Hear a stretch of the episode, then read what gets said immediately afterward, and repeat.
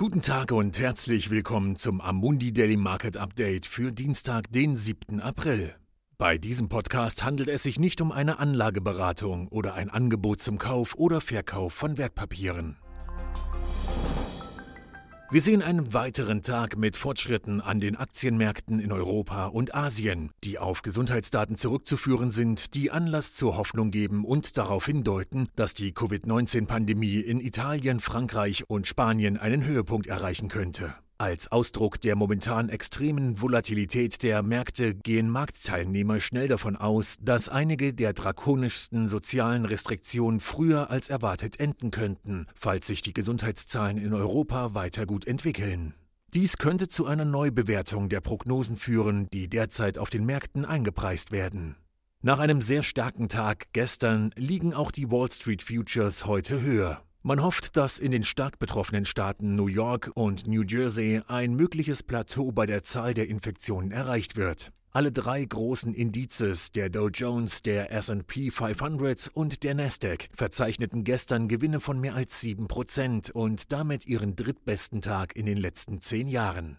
All diese Zuwächse wurden trotz eines enormen Rückgangs des Sentix-Index für die Anlegerstimmung in der Eurozone erzielt. Mit minus 42,9 war er der niedrigste seit Beginn der Aufzeichnungen und weitaus schlechter als die Prognose von minus 30,2.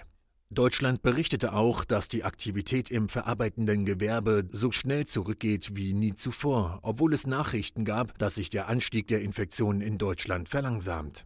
In Großbritannien bleibt Premierminister Boris Johnson nach der Verschlimmerung seiner Coronavirus-Infektion auf der Intensivstation. Er wird von Außenminister Dominic Raab vertreten. Die Maßnahmen der Zentralbanken und Regierungen zur Unterstützung ihrer angeschlagenen Volkswirtschaften nehmen weiter zu. Japan, eine der bisher am wenigsten betroffenen Nationen, hat den Ausnahmezustand ausgerufen, wobei die Regierung einen 990 Milliarden Dollar schweren fiskalischen Interventionsplan vorbereitet. Gleichzeitig soll die Eurogruppe heute zusammenkommen, um weitere fiskalische und monetäre Optionen zur Unterstützung der EU-Mitgliedstaaten zu erörtern, darunter die viel diskutierten Corona-Anleihen und die Bedingungen für den Zugang zum europäischen Stabilitätsmechanismus. Es gibt zwar Anzeichen von Optimismus, aber die Rückkehr zu einem normalen wirtschaftlichen und sozialen Leben könnte sich als schwierig erweisen. Es ist sehr wahrscheinlich, dass in naher Zukunft die Beschränkungen hinsichtlich Social Distancing aufrechterhalten werden, um weitere Ausbrüche des Virus zu vermeiden, insbesondere angesichts der bevorstehenden Osterfeiertage. Danke, dass Sie sich das tägliche Marktupdate von Amundi angehört haben. Wir hören uns morgen wieder.